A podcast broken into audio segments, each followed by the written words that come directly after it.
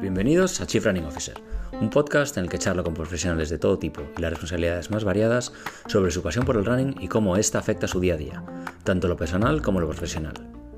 En este capítulo hablo con Blanca Herrero, amante de la cocina y el running. Nos hablará de cómo fundó MyBasket, una empresa de catering y eventos para empresas y particulares que nació, como muchas historias de emprendedores, en casa de sus padres para crecer mucho en pocos años. Nos contará cómo se aficionó al running y las referencias que tiene en casa de sufrir lo indecible en su primera media a darse cuenta de la importancia de un buen entrenador y lo que esto le ayudó a la hora de correr para afrontar su primera maratón. Tanto que hizo 3.09 casi sin despeinarse, como quien dice. Viendo lo que era capaz, Blanca se puso el reto de entrenar para intentar bajar de 3 horas, pero lamentablemente se lesionó un mes justo antes de la carrera y se vio obligada a parar. Hablaremos largo y tendido de las dudas que le entraron ante un diagnóstico incierto y la importancia de la cabeza para gestionar la frustración y ansiedad en una situación así, y por supuesto, nos contará cómo le fue la carrera. Porque aunque todo estaba en su contra, Blanca corrió la maratón. Espero que os guste. Si los temas que trato os parecen interesantes y queréis apoyar el podcast para que pueda seguir brindando contenido nuevo y gratuito, he configurado una cuenta en Buy Me a Coffee. A través de esta herramienta fácil de usar, podréis hacer donaciones monetarias en incrementos de 5 euros. Para ello, solo tenéis que dirigiros a buymeacoffee.com barra chiefrunning. buymeacoffee.com barra chiefrunning. También encontraréis el link en los comentarios del capítulo. Muchas gracias por vuestro apoyo. Ahora sí, os dejo con Blanca. Esto es Chief Running Officer y yo soy José Ortiz.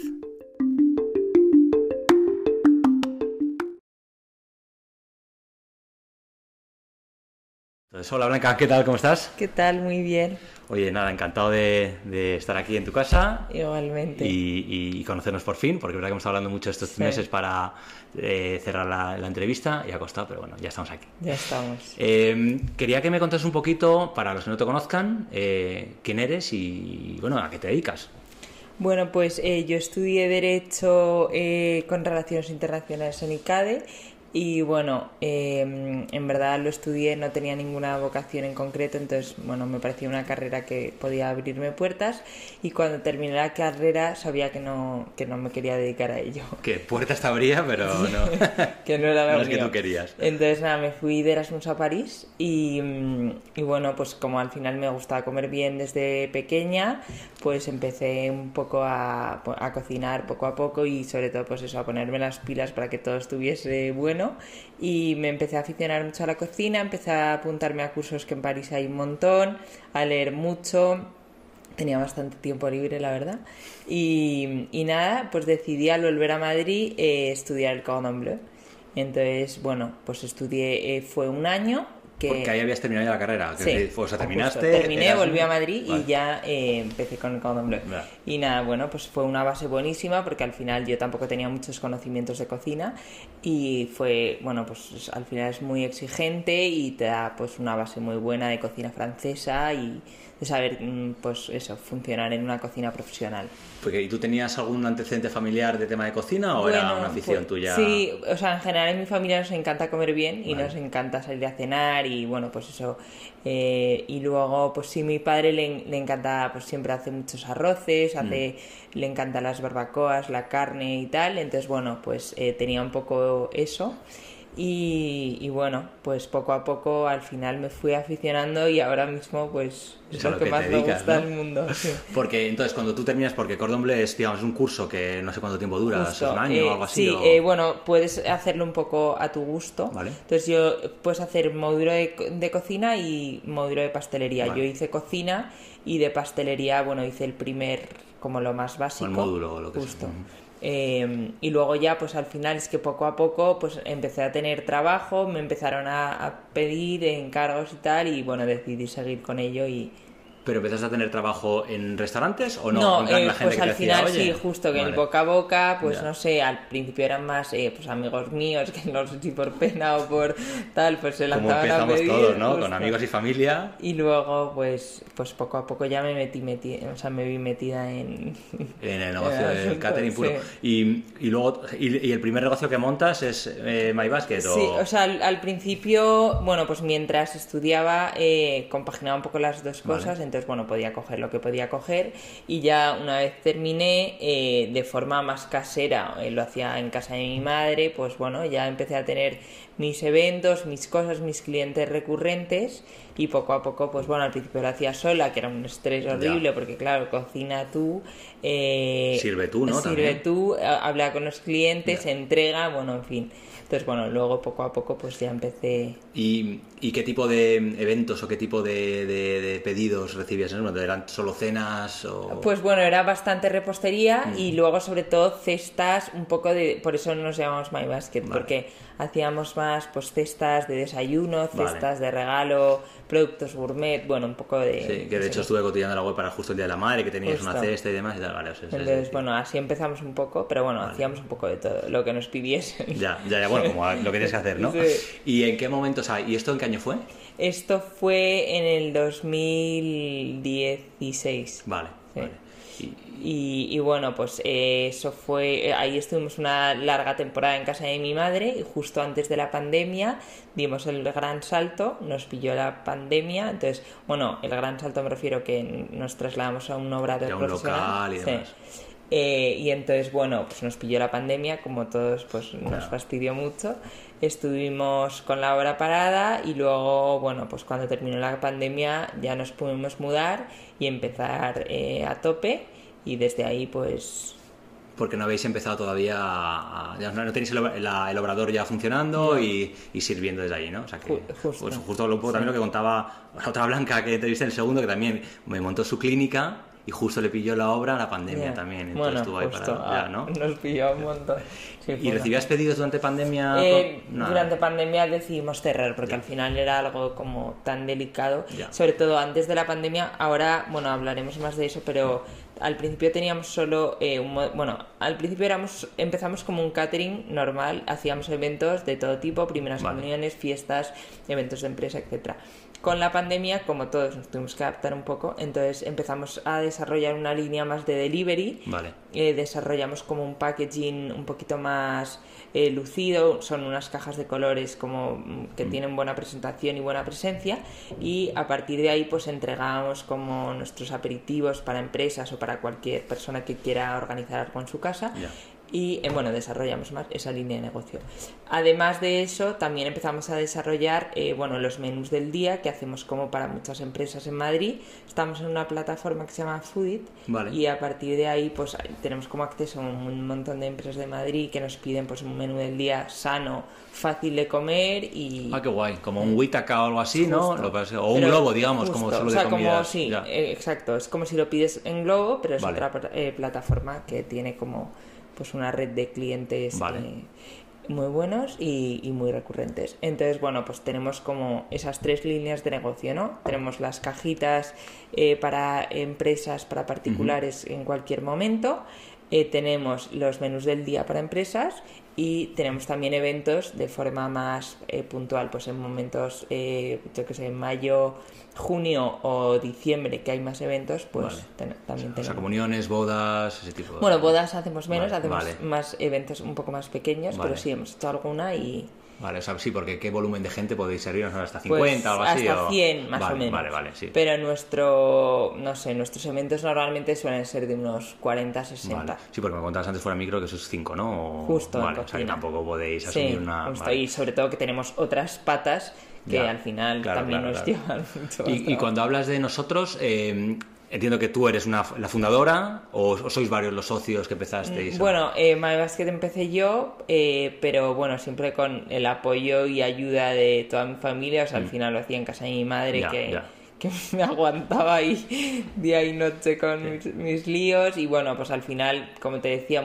a mi familia le encanta comer bien, entonces siempre tengo como su feedback, su apoyo, etcétera. Y desde hace un par de años mi hermana, eh, que no se dedicaba a esto, se dedicaba más al tema de moda, se vino conmigo y ella está encargada del tema presupuestos, atención un poco al cliente, organización. Guay, guay, porque también me contabas un poco, o sea, que claramente la familia y esa esa vertiente de negocio, de alimentación, ¿no? Porque habéis estado mucho tiempo metido en tema de chuches y de, bueno, no, no sé si chucherías o qué es. Vale. Chuchería, Y bueno, sí, en general, en general en mi familia somos emprendedores y, nos gusta comer. Y nos gusta comer y hacer deporte. Bueno, fenomenal, claro. O sea, que es, claro, es que era imposible que no saliese como ha salido, ¿no? Total. Vale. Y, y, por ejemplo, y ahora que, bueno, luego tenemos un poco más en detalle, pero Entonces, tu día a día, claro, eh, el, el último capítulo justo hablábamos también con un chef, que además que tenía pues unos picos y unos horarios muy distintos. ¿Tu día a día laboral cómo es? Eh, ¿Depende mucho de la época o...? Bueno, pues en general el equipo entra sobre las 7.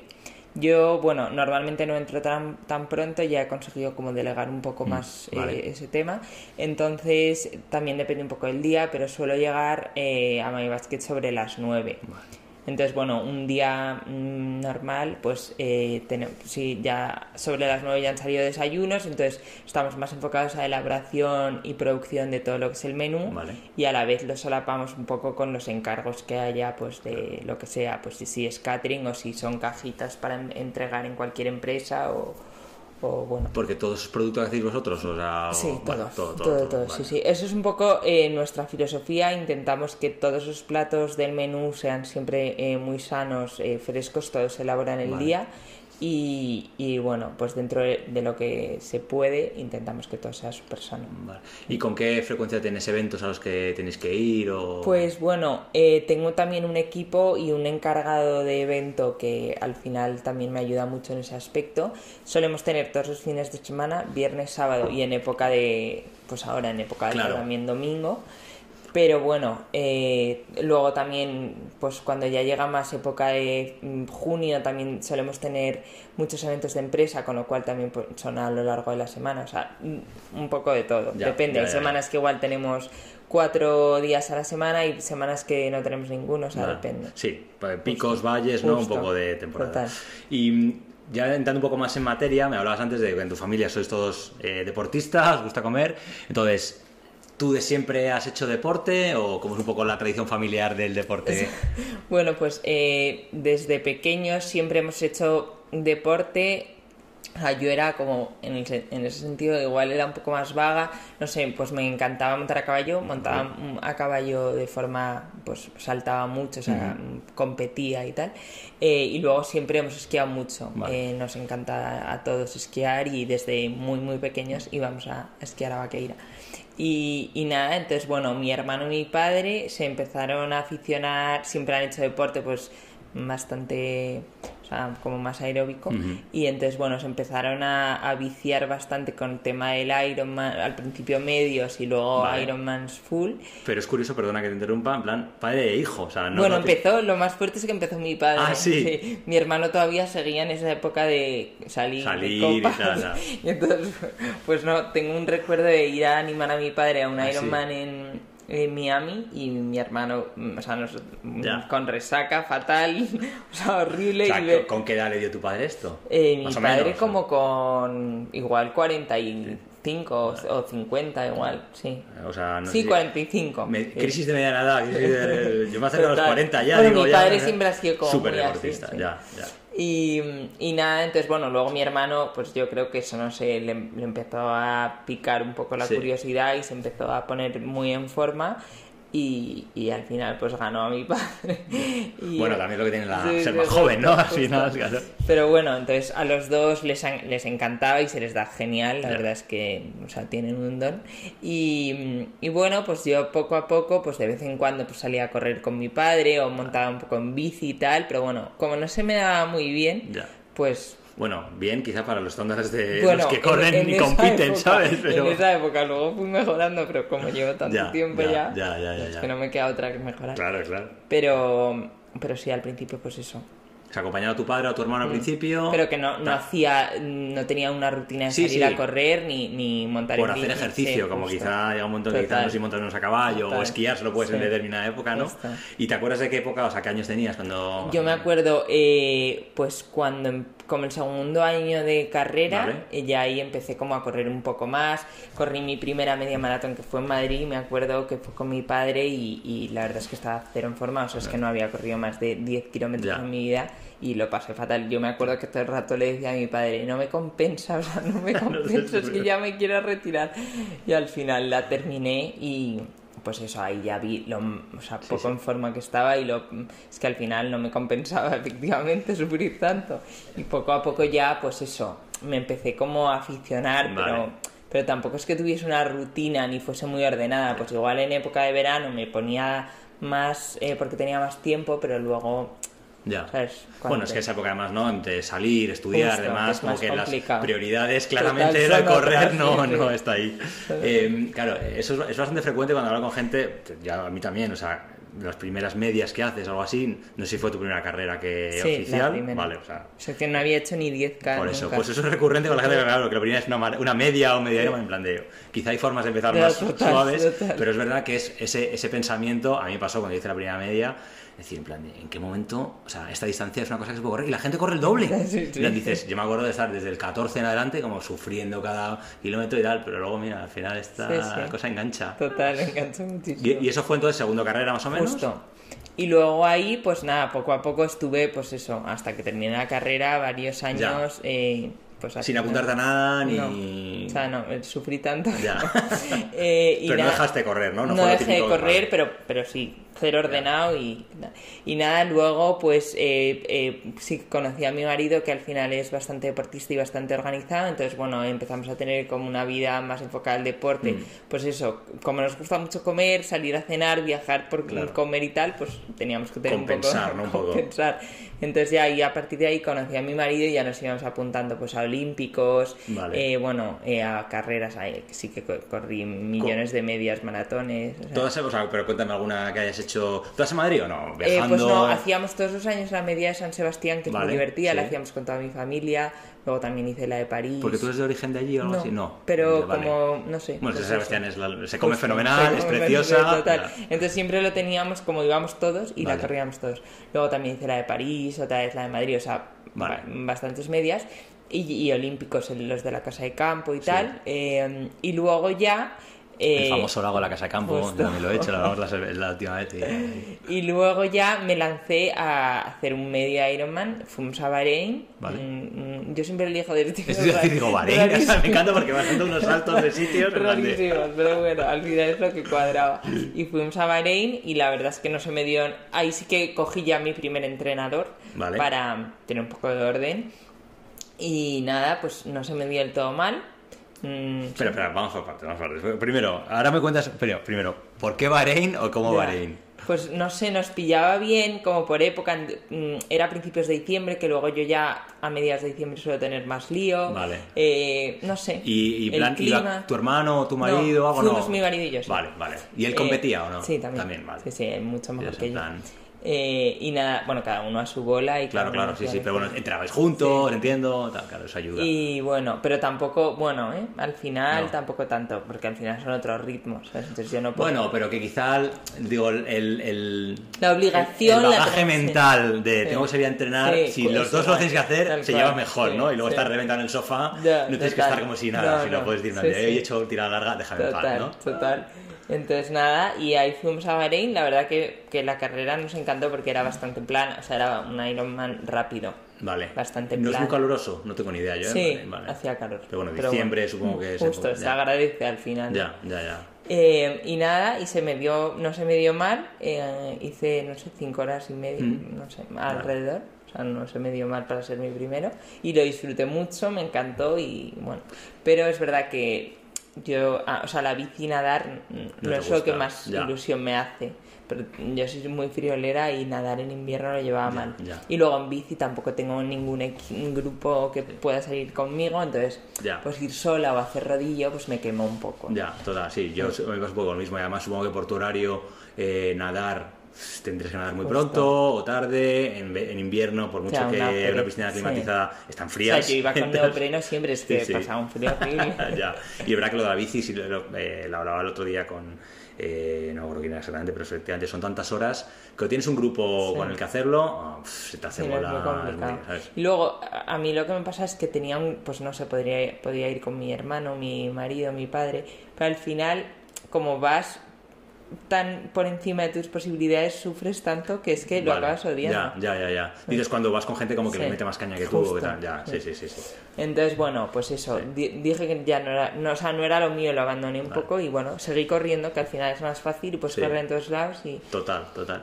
Y, y te- entonces, entonces es- vale, ya te he preguntado por Bahrein y luego lo- otra cosa que me... O sea, entiendo que eh, te iba a preguntar qué te, qué te había enganchado de correr, pero bueno, supongo que es la facilidad o no sé. Sí, bueno, mm, la, facili- la facilidad, o sea, al final pues correr en cualquier lado. Y luego también mm, yo soy como, o sea, mm, tengo mucho estrés, o sea, y soy Nerviosa. como muy nerviosa. Vale. Entonces también me gusta, o sea, como eso, liberarme un poco antes de ir a trabajar y, y poderme, no sé, me siento como realizada, relajada y, y ya puedo... Ya, te, ¿sabes? eh, ya ya, puedo afrontar dedicar- el día justo, y habiendo hecho trabajar lo, lo que haga falta Claro. y no tener como el agobio de "Uf, luego tengo que entrenar. ¿sabes? No sé. Total, total, total, sí. estoy. Y luego, entonces, otra cosa que me, que, que me quería enfocarme es un poco, porque me has dicho que entonces, a raíz del entrenar para el medio Ironman, es cuando ya eh, cogiste tu primer entrenador, ¿vale? O sea, fue O- antes. O Sí, sea, por eso, fue- ah, a sí, raíz de, o sea, sí. preparando el, el medio Sí. Ironman dijiste, venga, me hace falta un entrenador. Entonces, porque es una conversación que también estoy teniendo recurrentemente y yo ahora justo también estoy viendo a ver si me meto, bueno, he cogido uno, es, eh, ¿qué te hizo? O sea, ¿fue una recomendación de, de, bueno, tu padre o tu Mm, o hermano sea, que entrenaba mucho y tal? ¿O tú dijiste, mira, pasarlo de la media no puedo hacerlo igual, entonces necesito a alguien que me... Sí, o sea, al final creo que, que, o sea, lo vi necesario, ¿no? Al final es mejor que seguir las pautas de una persona que 100%. sabe que no hacerlo a lo loco, porque mm, yo desde mi punto de vista llevaba mucho tiempo corriendo, nunca mejoraba y, o sea, tampoco tienes un... O sea, al final si tú tienes un entrenador tienes como ese compromiso, ¿no? Ya, Te cuesta ya, más ya. como saltarte el entreno, Total. eh, ¿sabes? No tienes excusas, te- pues eso, te motivan. Los dos entrenadores que he tenido, pues eso, o sea, es que al final están detrás de ti todo el día, ¿qué tal ha ido? Tal. Te motivan cuando lo has No, o sea, si, si no puedo estarme de acuerdo, pero me llama la atención que te des cuenta tan rápido que cuando yo he tardado, no sé, 15 años en darme cuenta que quizá debería coger Sí, no sé, igual lo veían ellos que tenían y decían, pues venga. Bueno, no, y que tiene sentido. Al final le vas a dedicar tanto tiempo y tanto esfuerzo Mm. que por lo menos esté bien enfocado, ¿no? No en plan a lo loco. Vale, guay. Entonces, entonces ya ahí, digamos, cogiste, entonces, cogiste entrenador para medio Ironman, luego dijiste, ok, no, esto no es lo mío, va, Mm. ¿no? Eh, Mm. y vuelvo a correr, vuelvo a está. correr, y ya está. Y, y luego seguiste, o sea, ¿qué año fue el medio Ironman este de Eh, justo antes del COVID. Vale, o sea, Sí. 19 o ya Sí. en principio del 20. Sí, 19. Ah, bueno, diciembre has dicho, ¿no? O sea, 19, Sí. ¿vale? Eh, y luego, nada, y luego justo en el, eh, empezó el COVID y bueno, tuvimos la suerte de podernos ir de Madrid y bueno, estábamos en una casa que teníamos en el campo. Ah, genial. Entonces pudimos eh, seguir corriendo Claro, y claro, claro, claro. De hecho, ahí, bueno, yo siempre digo que por lo que mejoré corriendo fue por el COVID, porque al final teníamos mucho tiempo y Mm. sobre todo entrené mucho la fuerza. eh, me ayudó al final, a- cuando has- tienes las piernas fuertes Claro. y, y, bueno, en general Aguantas todo, mucho más, claro. aguantas más y sobre todo empecé a, a correr muchísimo más rápido. Eh, entonces, y luego además, cada sábado o domingo, como estábamos, eh, bueno, pues estábamos toda la familia, los sábados o domingos hacíamos una media o una Ah, tirada qué larga. bueno, qué guay, qué guay, qué guay. era divertido Claro, y, claro, claro. y al final pues no perdimos. ¿no? Ya, claro. Claro, porque me decías antes que COVID, eh, claro, no, no estabais funcionando, decidisteis parar, entonces, O bueno, sea, yo no trabajaba... Netflix, correr y, ¿no? No, Eh, eh, hacíamos, estábamos bastante activos en redes sociales, Vale. hacíamos como gran parte de la gente que se dedica a la cocina, recetas. Vale, y- sí, vídeo, ¿no? Y cosas así, ¿vale? Eh, que eso al final pues, me ocupaba el día y luego, bueno, pues pensaba un poco en los proyectos, eh, a ver si salíamos ya del COVID y podíamos eh, lanzarlos. Y bueno, y eso, tenía bastante tiempo para entrenar. Qué guay. ¿Y mm, qué tipo de ejercicios de fuerza hacías allí? O... Pues eh, empecé a hacer diariamente, bueno, tengo una amiga que también eh, corre mucho y es influencer que se llama Paula Ardovas. Sí, Y bueno, ella empezó con unos entrenamientos en directo de fuerza. vale. Y bueno, pues hacía básicamente eso. eh, y la verdad es que me ayudó bastante. Eran bastante específicos porque como ella también corre, Vale. Sentadillas, justo con mucho cosas, ¿no? cardio Ya, y tal. ya. Y bueno, pues a partir de eso empecé guay, a, a guay, fortalecer bastante y, y me vino fenomenal. Yo no, no, no sabía que era tan importante, pero efectivamente lo es. Sí, sí, yo cada vez soy más consciente de que es, mm, no sé si el 50, pero es muy importante para luego, sobre Sí, todo, sí, sí, aguantar. y Sí, no lesionarte, sobre Eso todo. es, eso es. Y entonces ya allí te diste cuenta que mejorabas tiempos o a la vuelta como que no, sí, me, me di cuenta, bueno, al, al final, pues mm, sí, me fui encontrando como mucho más en forma que Vale. antes y, y a correr más rápido, o sea, sí, mucho más rápido. Y bueno, ya a la vuelta eh, está ahí con la mosca detrás de la oreja de hacer o- una maratón. Siempre me apetecía, porque, pues, no sé, acompañaba siempre a, a mi marido, mi, mi hermano y tal, y les veía, no sé, pues me... me tenía, pero es que tenía tanto respeto a lo que Ya. era la maratón que decía, uff, yo nunca voy Ya. a poder. Pero bueno, como te digo, que ya me vi más en forma y dije, bueno, venga, pues me lanzo. y ya me cogía mi entrenador de ahora, que es Pedro, que es, eh, bueno, un entrenador eh, espectacular. Es eh, lo que más... creo que nos escucha, o sea que... Hola, Pedro. es lo más motivador que existe, o sea, día tras día está pendiente de Mm. ti, o sea, es como, como si fuese un amigo, porque al final los entrenadores, pues también tienen su vida, pero es que Claro, él está día y noche pegado al teléfono, sabe lo que me pasa, sabe si ese día no he podido entrenar por mm, lo que sea, y luego que te motiva, o sea, tú le mandas un entreno, pues que tú igual te parece que está correcto y él, o sea, gritando mm, de, Sí. de- de emoción porque eres la más crack del mundo y no existe ya. nadie como tú, Ya. ¿sabes? Que eso que me dice a mí, yo, hijo, Bueno, gracias. Eso puedo dar fe porque yo he ido a verle también eh, recientemente, porque también por poco por lo mismo. Y bueno, eh, no sabes lo que me habla. Tienes que te he visto la banquita, es una auténtica máquina, no sé qué, lo nunca he visto. O sea que sí, sí. Doy fe que te tiene en un pedestal. Pero bueno, ahora hablamos porque vamos, yo creo que desde luego. eh, Vamos, tiene, eres una máquina total. o Bueno, sea no que- me lo curro, ¿eh? Mucho. Bueno, mucho. hombre, está claro, está claro, pero bueno. eh, desde luego materia hay. Y entonces, ¿te apuntaste a la primera ya? Eh, que Eh, fue? Sí, eh, fue Copenhague Vale. el año pasado, en mayo del año pasado, y bueno, estuve, bueno, yo me acuerdo, la primer, le conocía, a- conocí a Pedro por, por un amigo y me decía, uff, Pedro no te va a poder coger porque está hasta arriba, tal, al final conseguí que Pedro me cogiese y estaba bastante motivada y fui a Pedro y le dije, Pedro, yo quiero, o sea, mi objetivo es, como te digo, que suf- he sufrido tanto en todas mis carreras, yo le dije, Pedro, mi objetivo es correr una maratón, pero a mí no me gusta sufrir. O sea, no quiero sufrir, pero ni No, un no. minuto. Solo quiero ser feliz, sonreír y disfrutar de la carrera. Y él se reía, vale, vale, vale, tal. Eh, que, pero dime un tiempo, aunque sea, y digo, "Pff".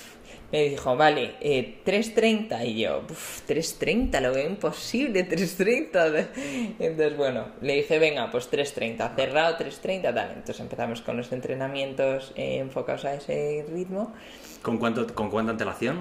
En- empecé en enero y estará en mayo. Vale, Sí. Eh, y entonces me dijo, bueno, pues empezamos así y yo veía que mejoraba, pero, pero bueno, como yo siempre decía, por favor, yo no quiero sufrir. Entonces, bueno, él mantenía, pero yo, que, yo creo que me metía en entrenos mucho más cañeros sin que yo me diese cuenta porque me conoce. Porque tú no quieres sufrir durante la carrera o en entrenamientos. No, durante la carrera. Durante la carrera. Tienes sufrir entrenando te da igual. Me da igual, soy Vale, capaz vale. de sufrir porque al final... Como que, no sé, tengo como más confianza Ya. y sé que si no puedo, no puedo. Vale, ya paras está. y ya está. Claro. No es una carrera que la Sí. gente mirando ni nada, claro. Pero si es en una carrera me parece horrible. Entonces, bueno, pues eso. Eh, empecé a entrenar, entrenar, entrenar y, y bueno, fuimos, yo ya sabía que 3.30 no iba a hacer, pero bueno, tampoco sabía... 3.30 dices que ibas a hacer mejor, porque mejor, te veías muy sí, bien. Vale. Justo, me vi mejor, Vale. pero tampoco sabía. Entonces, bueno, salí, mm, salí sin un ritmo ni, ni... O sea, es que no sabía lo que iba a hacer, Vale. pero bueno, fui a disfrutar y al principio me tapé el reloj. Que todo el mundo me decía, ¿cómo vas a hacer una maratón sin ver el reloj? Yo es que me estresa el reloj, no quiero mirarlo. Entonces, bueno, ya empecé, corrí muy bien y a partir de la primera, o sea, miré cuando pasé los 21 kilómetros, miré el reloj y ya pues aluciné, dije, no me lo puedo creer, o sea, Blanca, estás yendo demasiado rápido, vas a pinchar. Pero ibas fenomenal. ¿o Iba no? fenomenal. Vale. Entonces dije, bueno, pues venga, seguimos a este ritmo, pero y yo todo el rato me hablaba a mí mismo y me decía, por favor, relájate, Mm. relájate, relájate, estás yendo demasiado rápido. Y ya llegó un momento en el kilómetro 35 que, o sea, me sobraba eh, por todos lados. Energía, sí. Sí, que obviamente en esta maratón de Rotterdam no me ha pasado, pero bueno, en Copenhague me pasó. Y nada, empecé Pero- a apretar, apretar, apretar y bueno, al final pues Pero bueno, que, o sea, que decir, que claramente, o sea, bueno, perdón, eh, ¿qué, qué- Bueno. qué marca hiciste? eh, hice 309. Una bestialidad. Sobre todo, el primera maratón, Sí. o sea, ni muro ni historias. Y al final, no existe, por eso parece que no existe el muro, en plan, encima apretando al final. Sí. O sea, No, a mí no, eso no hice la segunda jamás. media más rápido. eso Ya. Eso dicen que es como lo ideal. Mm. Sí. Otra cosa es que luego vayas. Y, y claro, entonces, pero ibas solo por sensaciones, entonces, Sí. ¿no? La segunda media ya empecé a mirar un Vale, poco. vale. Eh, pero la primera, o sea, cero, es que no- nunca lo miré. Ya. Jamás. Qué bueno, Mm. qué bueno. Entonces, bueno, eh, pues así fue. Y ¿Y a qué lo achacas? Obviamente entrenarías un montón, pero no sé si luego en plan de, oye, pues la fuerza que hice antes, eh, los ritmos, las series que hice que eran súper ambiciosas, O sea, creo que al la final. alimentación que la llevé fenomenal, no sé. eh, creo que eh, lo que a mí me fallaba o me daba miedo que me fallase era la cabeza. Vale. Entonces, como yo siempre le hacía hincapié a eso a Pedro, en eso a Pedro, pues él yo creo que me metía a entrenos de mucho volumen y como bastante cañeros para que yo tuviese cabeza, nunca Ya. tuviese muro, Ya. entonces igual para otra persona no le, no le funciona, pero a mí me metía muchos kilómetros, demasiados, muchos, muchos, muchos, tiradas larguísimas una tras otra y al final eso me dio como Claro. mucha confianza y yo decía, es que he hecho tiradas de 30 kilómetros igual 4 y Ya. de 32 igual otras 2. Ya. Es que Claro, claro. que igual la gente en general no necesita eso. O sea, yo cuando hablo con, por ejemplo, mi hermano, me dice es que yo no hago una tirada más larga de 22 kilómetros, ¿sabes? ya. Porque, pues bueno, al final es que a mí no me gusta ir a la carrera a probar. A mí Claro, me gusta ir a la carrera sabiéndomelo todo de memoria. Entiendo entonces que quizá con exámenes es igual o no. Bueno, Eso es- no, en no, el no. no muy buenas notas. No, pero- es que- sí, soy como súper cuadriculada con eso, pero por miedo a sufrir, Ya, como ya, ya, te ya, digo. ya. Sí, sí, sí, sí. No, es verdad, o sea, eh, yo no soy muy así, o más bien nada así, pero sí que creo que quizá yo, lo, yo peco lo contrario. A veces como por miedo a saber lo duro que va a ser, soy demasiado dejado. Ya. Y luego llega el día de la verdad y aprieto como pueda, ¿sabes? Ya. Pero es verdad que... Yo creo que eso es más de, de los hombres. Yo por lo que veo Puede es ser. que sois más así. De ir a probar el día de la carrera y, y apretar. Es que yo eso no lo hago ni loca. o sea, Pero que eso por otro lado yo considero que a mí personalmente me penaliza un montón, porque siempre siento que voy a carreras y digo, joder, es que puede haberlo hecho mucho mejor si lo llego a tomar más en serio, ¿sabes? eso Entonces- lo dices después de la carrera. después de la carrera. Ya. Entonces tengo esa parte que yo no sé si es como lo típico de no quiero poner demasiadas expectativas en esto para luego no cumplir, entonces quizá prefiero tomármelo como una especie de, bueno, nada, entreno, voy bien, o sea, sí, pero sí que creo que cuanto más visualizado tengas el, el esfuerzo real que vayas a hacer, más kilómetros venga y más tal, el día, el día definitivo, más importante, o sea, perdón, es más importante, va a estar mejor preparado, Mm. porque claramente, o sea, que, o sea, que eso tú, vale, es un- fue una Sí, mezcla o un sea, poco de todo, eso de volumen, o sea, de- si, me, si a mí me dicen cuál es tu tip para la maratón, es eso. Es Ya. que es tener muchísima confianza en que lo sé hacer perfectamente Ya. y que no tengo problema. O sea, no voy a ir a probar. Bueno, y es que yo creo que eh, una parte muy importante, obviamente, de, aparte de lo fisiológico, del entrenamiento, es el tema de la cabeza. O sea, es que una cabeza que si tú estás sufriendo, pero sabes sufrir, en dos kilómetros se te puede haber ido el sufrimiento y estás fenomenal, mientras que si tu cabeza empieza a entrar las dudas, Mm. dices, paro, me duele la rodilla, no quiero andar más. Ya, uf, abajo. Total. O sea, yo con, con Pedro, em, o sea, es que de verdad reconozco que cabeza tengo toda. Toda. O sea, es que no, me- no me falla la cabeza. Ya. O sea, me puede fallar el físico, pero no la cabeza. Ya, bueno, pues y eso, eso explica mucho lo que has hecho ahora en Rotterdam también, porque estando, bueno, ahora vamos a eso. Eh, vale, entonces, eh, entonces tus entrenamientos, pues era mucho volumen, y luego eh, a veces hablamos a- a- también aquí un poco de cómo entrenar a la gente, si escucha música, si escucha potes, algo, tú eres de... Pues va un poco por días. Eh, o sea, también tengo, o sea, no sé si por ejemplo hago, hay días que estoy menos motivada o más cansada. En Sí. general no me, no me suele dar pereza salir a correr. Pero si hay algún día que estoy más cansada o tengo alguna serie, pues por ejemplo, más larga, sí me gusta a veces correr con música. El Vale. día de la maratón no. Nada, ¿no? Eso Vale. cero. Pero sí que, y, por ejemplo, si hago tiradas bastante largas en Madrid, sí que me gusta ponerme, Ya. porque si no, igual se me hace un poco Claro, sola. claro.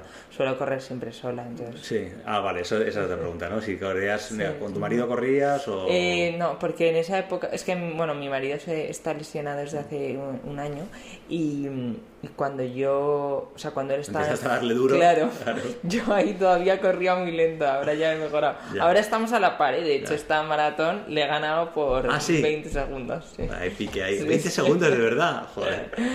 Y, tiras largas que, que haces por Madrid, te vas a retiro. o- Bueno, pues eh, la verdad es que mm, sí, si estoy en Madrid, me, me recorro todo Madrid. Me Vale. gusta, pues no sé, mis padres viven en Arturo Soria, entonces me Mm. gusta ir hasta casa de mis padres, luego vuelvo hasta mi casa que está por Príncipe de Vergara, luego me voy al retiro. Vale, vale. O sea, me gusta literalmente Vale. irme por todo Madrid. Casa de campo, nada. No me gusta mucho. O sea, es que yo creo que hay que pillarle el tranquillo Sí. eh, porque luego está muy guay, la verdad. Pero es verdad, desde aquí es todo bajada y luego volver es cuesta arriba. Sí. O sea que. Sí, luego como que ese plan me parece divertido igual si vas en grupo, Sí, pero como sí, sola, sí. el trajín. de- Sí, de hecho, bueno, el que entrevisté en el último capítulo, que tiene ahí un par de restaurantes, que súper chulo y tal, eh, me habló de una ruta que hay una tapia alrededor de la que son sí, 16 la kilómetros y de demás, la tapia y tal. Ah, ¿la has hecho? Ah, genial. Pues estoy intentando, a ver si de cara a verano montar un día alguna quedada y hacer ruta y luego tomar una cerveza, porque yo creo que Justo. efectivamente es lo que mola. Si haces Sí. como con más gente, y Total, o si no te pillas tan lejos, porque tú desde aquí es un buen Claro, paso hasta allá.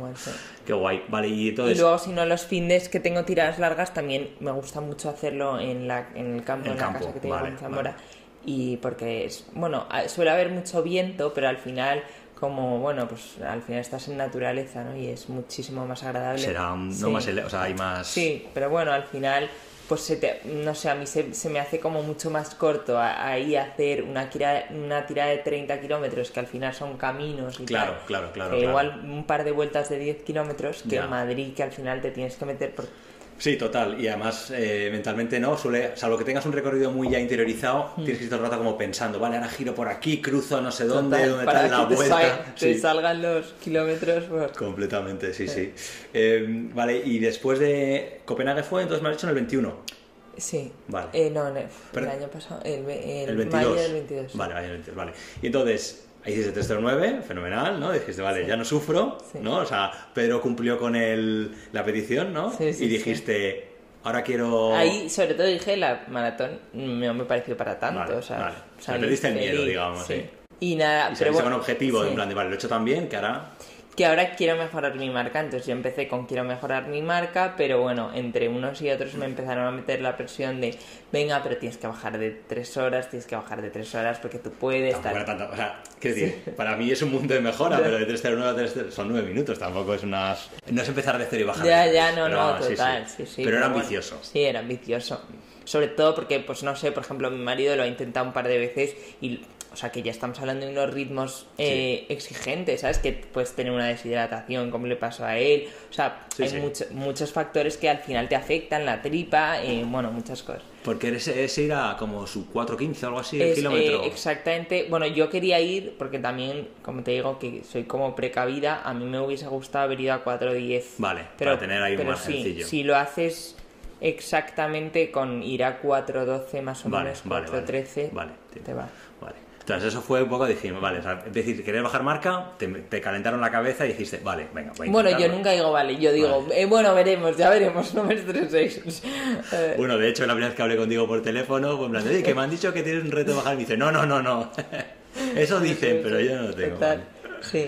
Y, y entonces nada, pues eh, me preparé para Rotterdam con cuatro meses más o Vale, menos. entonces eso, entonces dijiste Rotterdam, porque, Sí, Rotterdam. porque Bahrein no estaba... Porque claro, vamos a buscar otro destino un poco raro que no vaya nadie. Pues, pues eh, y por, Rotterdam. supongo por plana y por no, tal, también me liaron eh, mi hermano y mi padre, que luego nunca vinieron, Vale. pero bueno, me liaron eh, para ir y bueno, fui con un par de amigos eh, suyos Vale. y bueno, pues genial, montamos un plan y, y muy divertido. Y nada, eh, pues empecé a entrenar para Rotterdam, fenomenal, como siempre con Pedro, mucho volumen. Que Rotterdam Eh, era también mayo, ha sido mayo ahora, el 20 abril, 16 de Ah, sí, abril. perdóname, una semana antes de Madrid, justo. Sí. sí. Y entonces nada, mucho volumen, mucha caña. Empezamos desde, pues en noviembre ya le estábamos, estábamos haciendo como tiraditas, pero bueno, ya a partir de eh, enero nos pusimos más en serio. Y nada, yo me, me empecé a encontrar muy bien, a mejorar también bastante. Pero eh, bueno, antes, que no lo había dicho, en la, antes de la maratón de Copenhague, una semana antes, empecé con unos dolores bastante fuertes en el abductor izquierdo.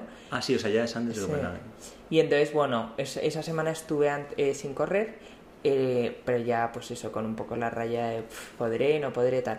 Fui a varios médicos, nunca me supieron decir qué era, me infiltré eh, y bueno, el día de la carrera corrí perfectamente, se me fueron los dolores y, y ya está. Después sí que estuve un par de semanas parada porque me dolía, pero bueno, como bajé el ritmo, pues poco a poco Ya. me fue mejorando. Y nada, esto, eh, cuando estaba entrenando en Rotterdam, todo perfecto, hasta un mes antes que me empe- empecé a notar como esos latigazos que tenía, como de forma pues más regular, yo no le hacía mucho caso, intentaba ir al fisio, pero como al final corría tanto, pues es que no, no, no llegaba a curarse.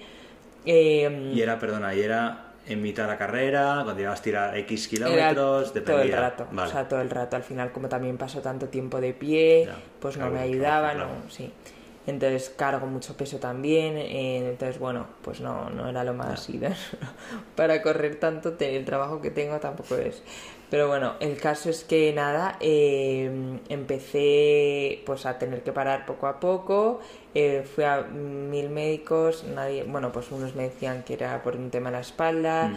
eh, por la pisada, me hice plantillas, bueno, el caso es que nadie, o sea, no, no tiene como un diagnóstico claro.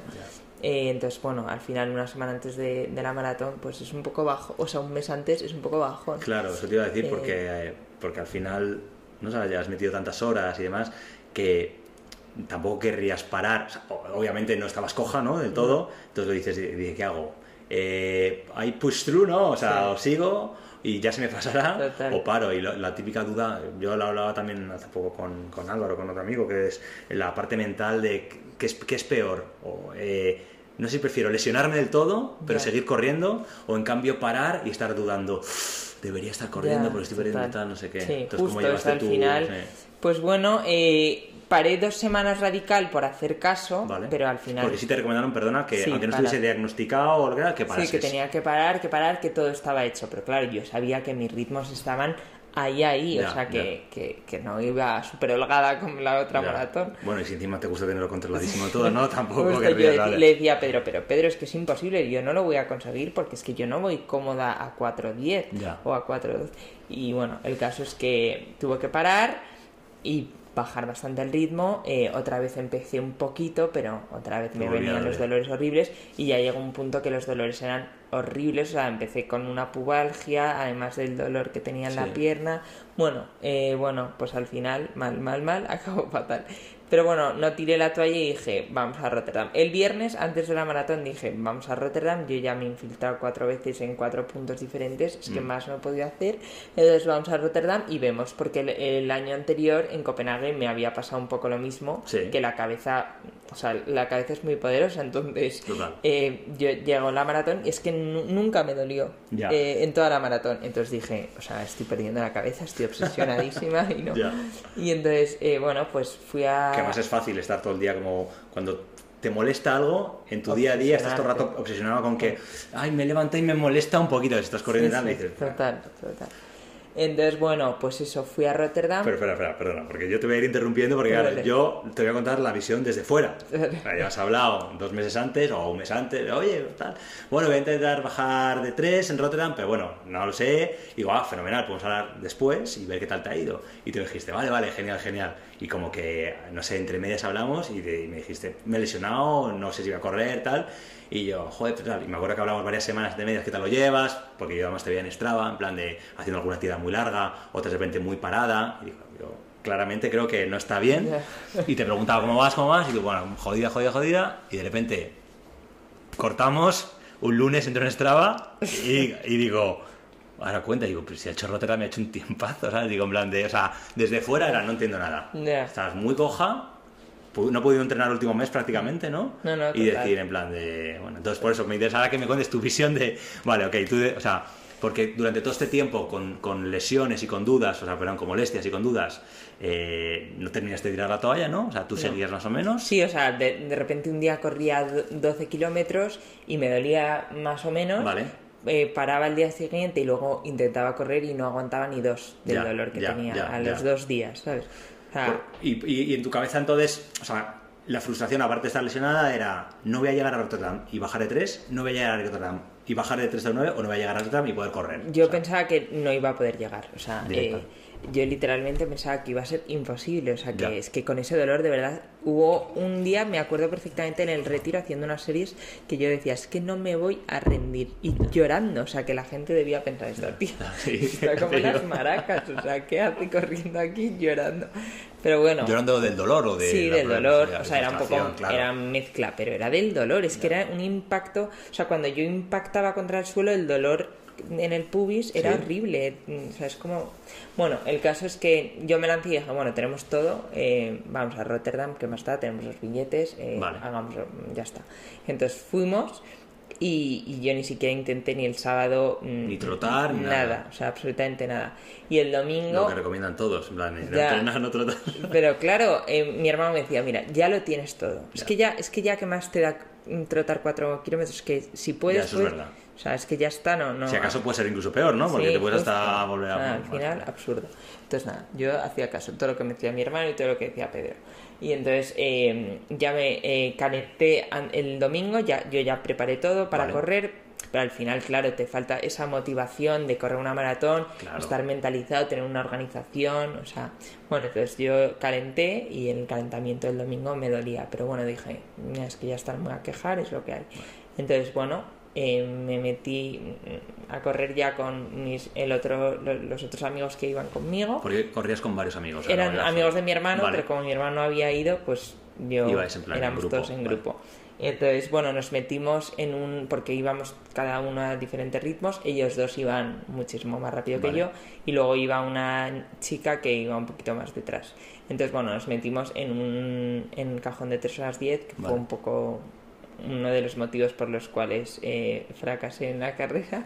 Pero bueno, nos metimos en ese cajón y mm, pues íbamos fuera de ritmo al final. pues, Vale. no sé, vas apretando demasiado eh, y vamos como adelantando a la gente. Entonces Ya. al final eso te hace como no controlar el ritmo al que tienes que ir, porque al final es que no te puedes pasar ni de más ni de menos. Claro, o sea, porque, perdona, porque entonces eh, metís en 3.10, supongo que para ir juntos Hmm. y por un poco también por... eh, Absurdo, o sea, una cosa. No, pero, por es ejemplo, no, o sea, no eh, tiene ninguna explicación, o sea, fue una cagada. No, pero o sea, creo que tiene sentido también porque eso normalmente te posibilita salir de una forma un poco más holgada. Que si te pones en un cajón de quizá de 3 horas y media a 4, hay mucha más gente Ya. y quizá al principio vas Sí. esquivando más gente. No Es sé que si... yo al final dije, es que yo para hacer 3 horas 9 es que no lo hago. No lo hago porque al final me estoy metiendo tal paliza en el cuerpo que para no mejorar mi marca, imposible. O sea, tú querías... A ver, entonces, eh, tú querías Mejorar mi marca. como fuese. Como Entonces, fuese, pero y entonces si tiene no, sen- iba a abandonar. Claro, pero entonces, entonces tiene sentido meterte en, el, en 3.10, ¿no? Porque 3.10 Bueno, es... no, tendría que haber ido a en 3. 3. Ah, vale. Sí. Vale. Entonces, el caso es que... Vale, es que perdona, es que todo el rato estaba entendiendo como que no tenía sentido porque te has metido en un cajón demasiado rápido para cómo No, estabas. no, No, no. no, es al revés. Al revés. Es lo contrario, claro. vale. Entonces, claro, yo iba como empujando a la gente Claro, claro, sí, demasiado sí, vale, rápido. es lo que quieres decir, es lo que quieres decir. Sí, Zigzagueando, sí, sí, demás. que al sí. final es, o sea, es que es de primero de maratón, o sea, es que no, no tendría que haberlo hecho, pero Ya, bueno, bueno, al final ya. da igual.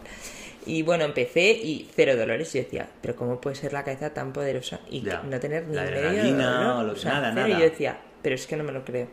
Eh, bueno, entonces seguí feliz, sonriendo, que al final un tip que a mí me gusta hacer en la maratón es sonreír todo el rato, porque- para pues, sentir como que estoy muy feliz, que al final Sí. lo estoy y que también pues ayudarme a que no me entre en ningún bajón. Sí, que yo creo que además, perdona, eh, yo creo que muchas veces es sonreír como que te contagia Sí, a ti mismo, sí, aunque estés rayado, aunque sea sonríes, falso, sí, sí, sí, sí, como te acabas sintiendo bien solo por sonreír, aunque digas, no sé de qué Total, estás yo, yo salía en las fotos o sea, sonriendo de oreja a oreja. Y nada, pero se me empezó a ir el ritmo demasiado rápido. Vale. Y bueno, también fui muy cabezota y como en la última maratón no me gustaba lo de mirar el ritmo, pues aquí no tenía puesto el ritmo por kilómetro, sino el ritmo medio, ¿no? Vale. Entonces al final, pues eso no es... o sea, es- Ya, que no tienes la referencia a cada kilómetro de Claro. estoy haciendo el- la marca que Mm. debería estar haciendo. Claro, que al final bajar de tres horas tiene, o sea, tienes que medirlo, o sea, el Sí, dedillo, Sí, o sea, es que no se te puede ir nada. Entonces yo tenía como ritmo medio, cagada número dos, Mm. y bueno, pues al final iba demasiado rápido al principio, demasiado rápido, intentaba bajar el ritmo, pero ya lo bajé demasiado. Y en, un- en el kilómetro 20, y pi- 20, no sé si fue 24, eh, me tomé un gel demasiado rápido sin prestarle mucha atención y me entró un plato horrible. Era un gel muy, rap- muy líquido y Sí. me entró muchísimo. Bueno, me empecé como a ahogar, Vale. acto seguido flato. Empecé a rezar, a respirar hondo y, y bueno, eh, pues se me pasó un, un rato, pero a los dos kilómetros me volvió al final. Tuve Ya. que bajar muchísimo el ritmo. No, ni miré el reloj porque dije, ya está. Y luego eso desencadenó pues rayada de cabeza, dolor de... Ahí ya me empezó el dolor, no sé si era un tema psicológico. Pues probablemente tendría que ver, ¿no? Porque ya deberían entrar las dudas. Sí. Y Por mucho que sonrías, diría, Justo, diría, ya estoy. todo se va a la mierda de Sí, repente. y ya me empezó a doler mucho la pierna y nada, pues ahí ya empecé a pinchar, vamos, lo que viene a ser pinchar. Sí, sí. Y, y, por ejemplo, y esa primera parte de la maratón que ibas tan, con- bueno, tan contenta, ibas tan en plan sin dolor, no sé qué, eh, ibas siguiendo globo, ibas con los Iba- amigos que, con los que ibas. No, ellos iban más rápido, yo ibas siguiendo globo, pero muy forzada, o sea. Como ya había salido tan mal, o sea, ya había salido como fuera de ritmo, Ya, ya. pues ya iba más o menos con una referencia al globo, pero mal, o sea, Ya. iba mal. O sea, al final lo que creo que me pasó es que para hacer una maratón eh, a ese ritmo hay que tener todo como más organizado, ¿no? Sí. Ir como uno muy mentalizado, muy motivado y, y organizado kilómetro por Sí, sí, kilómetro. el reloj y todo, o sea... Mm, Entonces, bueno, pues eso. Hombre, es justo un poco lo que, lo que hablabas antes de tenerlo todo eh, súper cuadriculado y organizado. Esto es el ejemplo de lo contrario, quizá, ¿no? En plan de decir en un último momento ah, pues correr, eh, A lo loco, dudas, sí, sí. sin saber un poco en qué cajón estoy, sin tal. Total, Mm. que al final eso, quieras que no, tiene que penalizar. Y, pero bueno, aún así, ¿qué marca hiciste? 304. Bueno, pues, Sí, pero bueno, que al final, si no es tanto por la marca, que sí mejoré y está perfecto y genial, es más por, pues eso, que me da rabia como no haberlo organizado bien, Ya. llevando tantos meses de entrenamiento, como tanto, ¿sabes? Pero eso es una forma de verlo, y otra forma de verlo es habiendo estado un mes parada con una lesión que te tiene prácticamente incapacitada para correr y tal, baja, meter 5 minutos a tu marca. O sea, esa es otra forma de verlo, Sí, sí. con todos los condicionantes que tenías en contra. Eso es- al final también, bueno, yo creo que es un poco la- lo que cada uno se quiera contar a, su a sí mismo es la historia. Pero es Mm. verdad que, que- que es, es muy bestia eso. Y la segunda mitad de la maratón, o sea, después del tema del flato, sufrí con te volvió el dolor. y fue, y fue, Sí. y fue horrible. ¿Y cómo Horrible. hiciste para seguir empujando? Es decir, Pues bueno, al final al menos tenía como un poco, o sea, est- estaba como bien preparada para, para seguir corriendo, o sea, eso no se me hizo como tan largo. Vale. Estaba como incómoda más bien, me dolía la pierna, entonces estaba como incómoda y me faltaba motivación. Ya. Tampoco era una carrera que tuviese un público... Ya, ya, ya. O sea, eran como muy civilizados, ¿no? O sea, sí, ¿sabes? sí. O sea, Sí, me- que no contagiaban, ¿no? Claro. Era- Entonces, bueno, pues al final mm, también estaba como rodeada de bastantes hombres, entonces Sí. eso al final, pues siendo la única tía ahí, pues te vienes un poco arriba y dices, Claro. bueno, pues no lo estoy haciendo tan mal, o sea, eh, pues no sé, pues un poco pensar en positivo, Sí. pensar que ya no me queda nada, mirar poco el reloj, que es lo que Ya, a mí me ya. gusta, que, No es que si miro verdad. tanto el reloj me estreso, porque digo, ¿qué más ya me da eh, Ya, ir total. un poquito más rápido tal? O sea, yo sabía que más o menos iba en un ritmo, no estaba pinchando horrible, pero bueno, pues eso, al final intentar mm, partirme un poco lo que me quedaba, en plan, pues ahora me queda un gel más, eh, ya en este kilómetro va a estar eh, mi madre, luego Ya. tal, y... Sí, como ir poniendo pequeñas metas, ¿no? Que al final es Mm. lo que mentalmente ayuda. Y si las molestias eran, eran un poco, no eran incapacitantes, no te pensabas, pues Justo, bueno, no, no, o sea, no me dolió nada que ver con lo que me dolía en Madrid cuando Ya, entrenabas, entrenabas. ya, ya. Ahí era pues eso, que al final meterte esa paliza en el cuerpo cuando estás No, no, tarde claro. o temprano. Bueno, bueno no es, está claro. Sí. ya, ya. O sea, luego después, la semana después fue, o sea, estaba hecha eh, un trapo, vamos. Sí, sí, sí, me acuerdo cuando, cuando- justo cuando vi al día siguiente lo de Strava, digo, pero, pero si Blanca ha corrido, digo, no entiendo nada, ¿sabes? Y te escribí y me dijiste, sí, en plan, estoy postrada en la cama, es que no me puedo mover. Tal cual, ¿no? es que después de llevar un mes casi sin moverme, Sí, sí. o sea, meterte esa paliza O sea, o sea, pudiste correr los 42 sin parar, sin parar. sin parar, nada, ni al final, ni nada, o sea, que Sí, sí. ni muro tampoco, o sea, bueno, el psicológico, el Sí, que quieras, a ver, te diría el que sí. Era- no sé se me qué. hizo muy largo el final Ya, y de hecho dije, ¿en qué momento de Ya, mi vida me he apuntado a esto? Que la otra no me pasó. Pero, pero bueno, Ya, bueno, es que aquí eh, el brief a Pedro no era no sufrir un segundo, no era bajar, entonces al final... ya total. No, pero sí es verdad que eh, yo creo que todo, joder, a mí lo, me- lo del reloj es una cosa que, en concreto a mí también, eh, a mí me, me lastró en Madrid cuando hace nada por lo mismo. Eh, yo sabía que tenía que ir a un ritmo y entonces en lugar de ir, eh, yo entrenaba, pues veía los parciales que iba haciendo cada kilómetro, vale, voy bien, voy bien y con eso ir regulando. Pues me bajé el, mapa de la maratón de Madrid, de memoria de todas formas, me lo bajé como para probar el reloj. Entonces probé una función en el reloj nueva el día de la carrera. Error número uno. Eh, error número dos, de repente eh, estaba, no, estaba, no sé qué estaba viendo, y en lugar de mover de, el tipo de pantalla que me enseñaba de, de latidos o no sé qué, le di como un split, entonces ya me iba marcando como un kilómetro y medio más, ¿sabes? Como que eh, cuando iba, llevaba un kilómetro 200 le di y ya me había marcado como que llevaba dos kilómetros. Entonces ya tenía, sí, tenía los carteles de los kilómetros, pero tenía completamente descojonado el reloj.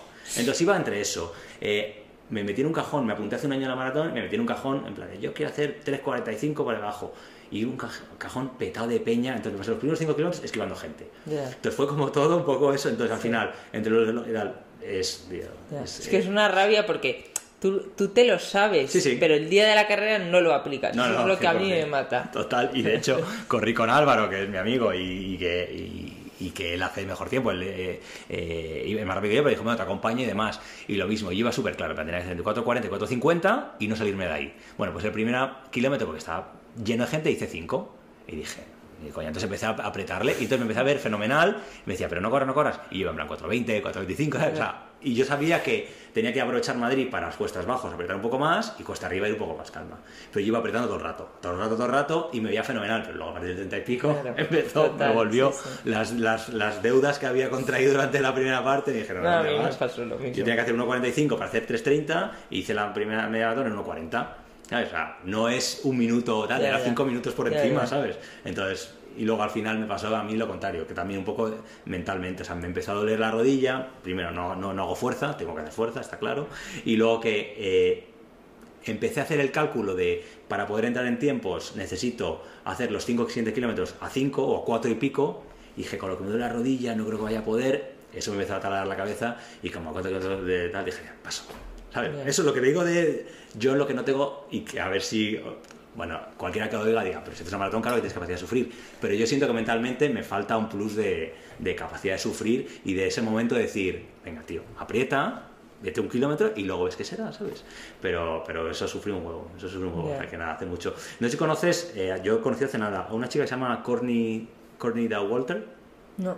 pues es es que está- eh, viene muy a, a colación por todo esto del sufrimiento. Es como la mejor ultrarunner del mundo. Es una tía que era profesora de secundaria o algo así y, y le dio por correr.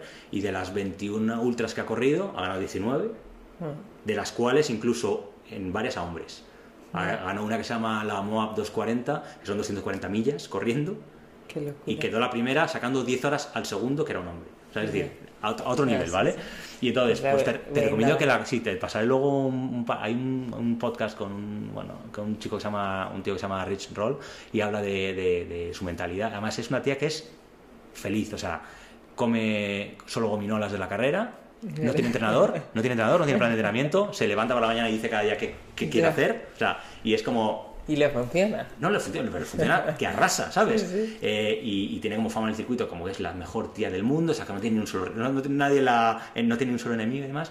Y tiene un concepto que mola, bueno, que mola, que, que es, es, es el, eh, habla de la pain cave, de la cueva del dolor, ¿vale? De, de- de ese momento en el que, sobre todo en ultras, que quizás estás corriendo 100 millas y que tu cabeza está sufriendo un huevo y que, y que todo es que cuenta como ella eh, odiaba la idea de llegar a la Pain Cave porque significa que iba a sufrir y en un momento dado lo cambió el chip, como antes de sonreír, como eso te afecta y demás, decir, de, no, yo ahora lo que hago es cada carrera estoy deseando llegar a la Pain Cave, porque eso quiere decir que, que voy que estoy haciendo el trabajo y que mi cuerpo está trabajando y que, estoy, y que he trabajado por ello. Y entonces empezó a hablar de cómo en un momento determinado de su vida empezó a decir, vale, pues cuando estoy en la Pain Cave, me alegro de haber llegado aquí y me empiezo a construir escenarios de voy a hacer un poquito más grande la Pain Cave para la próxima vez que venga, que saldrá en otra carrera y que estaré sufriendo un huevo, tenga más espacios. Entonces ella mentalmente dice, aquí voy con un pico y hago un- una galería. Aquí no sé qué. Entonces, ¿sabes? ese, y digo, coño, qué forma de ver el sufrimiento, y entonces lo, habla de ella, y yo la, la popularizo ese término como un momento en el que, en lugar de temer ese momento en el que estás sufriendo y demás, Ya. es abrazarlo y decirle, es que estoy, estaba soñando con llegar a este momento, ¿sabes? Y eso Total. mentalmente eh, te hace la diferencia, no digo que Sí, todo el mundo sí. pueda hacerlo, pero es como enfocarlo y me parece súper potente. enfocarlo Sí, sí, sí. Entonces habla mucho de eso. Te, te voy a pasar un par de... Vale. Y, colgar, y colgaré luego en el, cuando cuelgue la entrevista un- una entrevista, porque la tía, o sea, yo me he enamorado. La he conocido hace, no te exagero, ¿eh? Dos semanas, una semana. Sí. Y me he visto todos los que he podido porque es, es muy rollo zen, pero como feliz, en plan de yo al final lo que corro es porque me hace feliz. Total. O sea, me dedico a esto, tengo la suerte de poder dedicarme a algo que me flipa y tal. Entonces, pero porque me voy a sufrir, porque me voy a agobiar, por no sé qué. Y entonces tengo una mentalidad que mola mucho. Yo probablemente, no, o sea, creo que no, no, Ya, no podría pero- aplicarla, ¿sabes? Pero, Pero bueno, que te ayuda, aunque sea de vez en claro, claro. Y, y- y- sobre todo en un... Creo que a veces es difícil en este mundo en el que queremos mejorar segundos, qué calzado es mejor, qué tal. Total. Lo- no dudo que sea muy importante, ¿vale? Hablamos de zapatillas de carbono, todo ese tipo de cosas, que, que obviamente te hace bajar mucho y entrenar mejor. Pero también hay, una, hay cosas que yo a veces quiero creer que, joder, que, que, que- que me niego a que todo se reduzca a tecnología, ¿sabes? Ya. Y esta es como lo opuesto. No le gusta llevar reloj, no le gusta tal, es como en plan de me molaría poder ser así. ¿sabes? O sea que está, está muy guay. Vale, entonces, eh, hablando de esto de dolor, entonces, ¿y tú, por ejemplo, eh, tienes alguna técnica para esos momentos de dolor? Hablabas antes quizá de ir poniéndote eh, metas cortas, en plan de esta mi madre o algo así, o antes decías que tú eras fuerte de cabeza porque lo has entrenado mucho, ¿tienes alguna técnica o algo que digas siempre que estés sufriendo en carrera qué tal, recurro a esto? ¿O no tienes especialmente? Sí, o sea, me, me ayuda bastante respirar como muy, o sea, sé que parece como una chorrada, pero cuando estoy, por ejemplo, en las series, cuando creo que no puedo más, me esfuerzo muchísimo en, en la respiración. Vale. Entonces eso me, me ayuda bastante. Y luego O sea, en, en- en coger... en respirar como muy tranquila, Vale. intentarme bajar las pulsaciones, porque muchas veces lo que me pasa es cuando voy a tope en una serie, Sí. pues eh, tiendes, o es lo normal, eh, a respirar como más Claro. rápido, más fuerte, tal. Entonces yo intentar como relajarme un poco en ese sentido y, y no, no sufrir tanto como con la respiración, porque también si te falta respiración como que sufres, ¿no? Sí, yo creo que como que se retroalimenta, ¿no? Tu cuerpo empieza como a necesitar más aire y es como... Entonces, bueno, me esfuerzo mucho en eso y me ayuda. Y luego me gusta también cuando hago series con música, es rarísimo. eh, cuando se lo digo a Pedro me dice, haces unas cosas rarísimas. Pero yo me pongo como música súper relajada Vale. para las series. Porque también es eso. Yo antes, por ejemplo, de repente corría con una música de reggaetón. Es que eso me estresa porque ya. al final vas como por encima de tus posibilidades, Ya. motivadísima cinco minutos, pero luego caes en picado.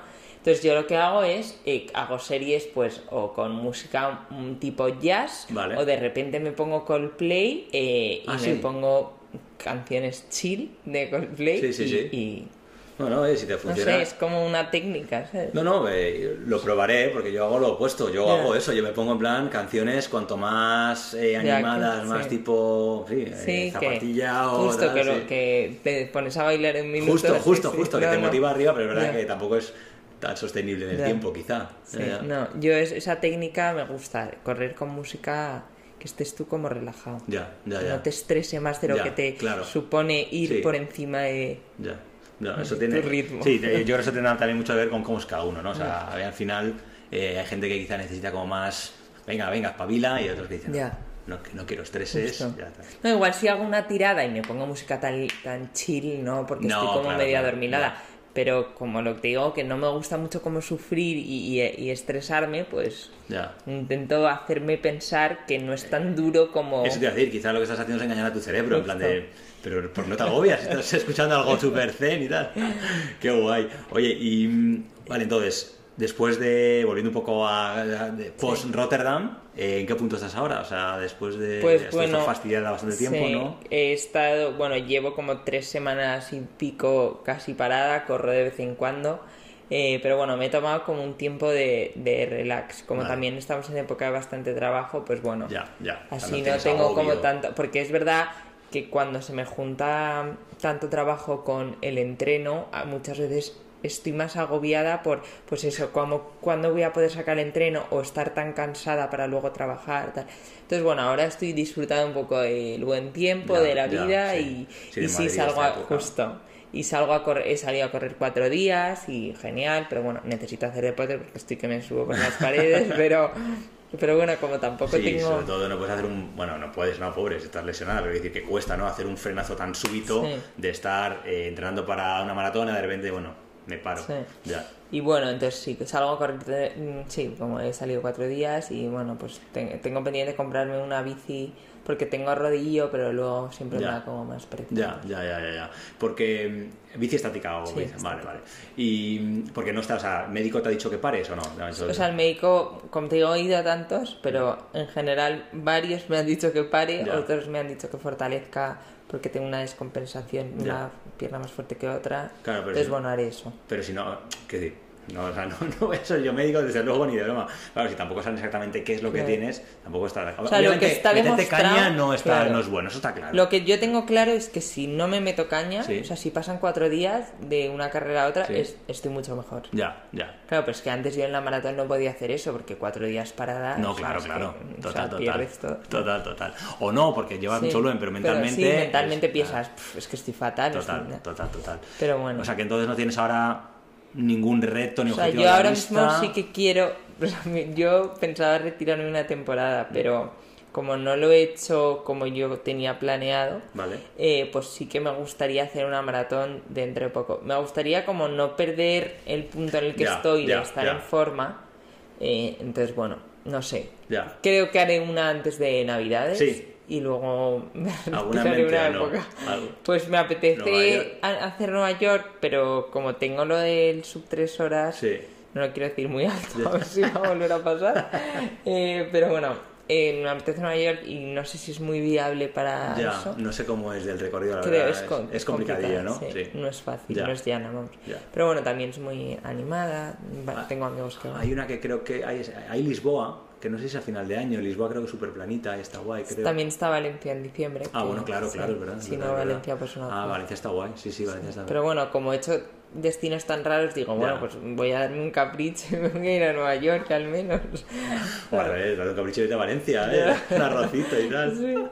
Joder, pues bueno, claro, lo único que hay es eh, que no te pongas tú demasiados deberes mentalmente, ¿no? Porque si Ya. vas pensando en tengo que salir de vuelta, bueno, para Valencia vas sobrada, ¿no? Bueno, sí. Quiero decir, quiero decir Sí, a que- ver, yo creo que, con- sí, no estoy muy lejos. meses de, Claro. de entreno a saco irías bien y no estás nada lejos. No, no. O sea, O sea, creo que, es que- creo que, bueno, ahora sí que soy consciente de que creo que no lo tengo tan difícil, pero que luego hay mil No, no, total, total, total, total. No, hombre, y lo único que si eso puedes compensarlo mientras meter otro tipo de entreno, bueno, decías no te gusta demasiado nadar o, que eres friolera, pero bueno, sí, eh, o bici o nadar o algo así, pues por lo menos no perder ese- esa forma, ¿no? Y luego ya cuando estés 100% recuperada, darle duro. Total, Bueno, pues nada, estás contando. Sí. Genial, genial. Vale, pues nada, eh, pues ya estamos eh, casi terminando. Entonces Vale. te quería. Luego tengo lo del terrelámpago que me gusta hacer al final, ¿vale? Genial. Son así preguntas cortas. Y empezando por tu sitio favorito para correr. Pues me gusta correr, eh, la verdad es que me encanta correr por Madrid, Mm. a primera hora de la mañana me encanta. Cuando todavía es invierno y de repente empieza a amanecer, me encanta. Que no hay nadie. ¿no? Sí, por el retiro, sí, en general, sí. Porque a qué hora, ¿sabes a qué hora abre el retiro? O, ni, o sea, por dentro del retiro, Sí. ¿no? O sea, Es que, bueno, no sé, yo muchas veces voy... uf, no es que no me lo quiero inventar, pero... O sea, yo mm, suelo correr, depende un poco del día, pero a las 7 empiezo. Vale. y- sí. vale, o sea que sí que abre, que, abre pronto. Fenomenal. Sí, es verdad. Mm. El frío echa un poco para atrás, pero Sí, es verdad que. Pero bueno, yo me pongo como Capas una cebolla y ya está, luego ¿no? me voy quitando. Ya. Porque al final, sí, así no es como tanto shock. Ya. Además, el madrugón y el No, frío no, del efectivamente, no, no, no. no. Eh. O sea, una cosa es eh, tener fuerza de voluntad y otra cosa es ser masoca, ¿no? Sí. Directamente, quiero pasar frío. Pero por la... yo siempre corro por la mañana, es Sí. que por la tarde no, no puedo, es imposible. Al final, tanto tiempo de pie, como Ya, paso ya. tanto tiempo, termino con las piernas. Claro, porque en, eh, en el obrador o cuando tú trabajas ah, no, no tienes oficina, digamos, estás como de pie. O sea, tengo otras. Bueno, tendrás yo, un- yo no paso tiempo en la oficina, no, Ya, no me siento. Es que igual como a las 4 Ya. y como eh, sentada encima de una nevera. O sea, es que fatal. Sea, no me cuido nada en ese aspecto. Que debería relajarme un poco, pero bueno, al final es que soy así.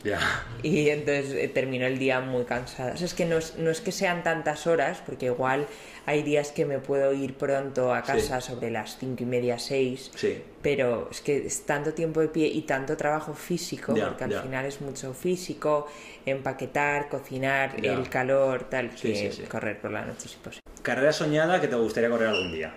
O sea, más allá de, me encantaría hacer un sub 3 en no sé dónde, o, o es eso, lo- Sí, o sea, me encantaría, más que una carrera, me encantaría eh, mejorar muchísimo mi- mis marcas. Vale. O sea, igual me gustaría, no sé, en cinco años, eh, o sea, tener un tiempazo increíble. O sea, sí, me motivan las carreras, pues sí que me haría ilusión ir a, a Nueva York, a Berlín, me haría ilusión también. O sea, pero en general, a Tokio también me haría O mucha sea, majors, ilusión, ¿no? Te molaría hacer. Pero, pero bueno, me gusta más que eso.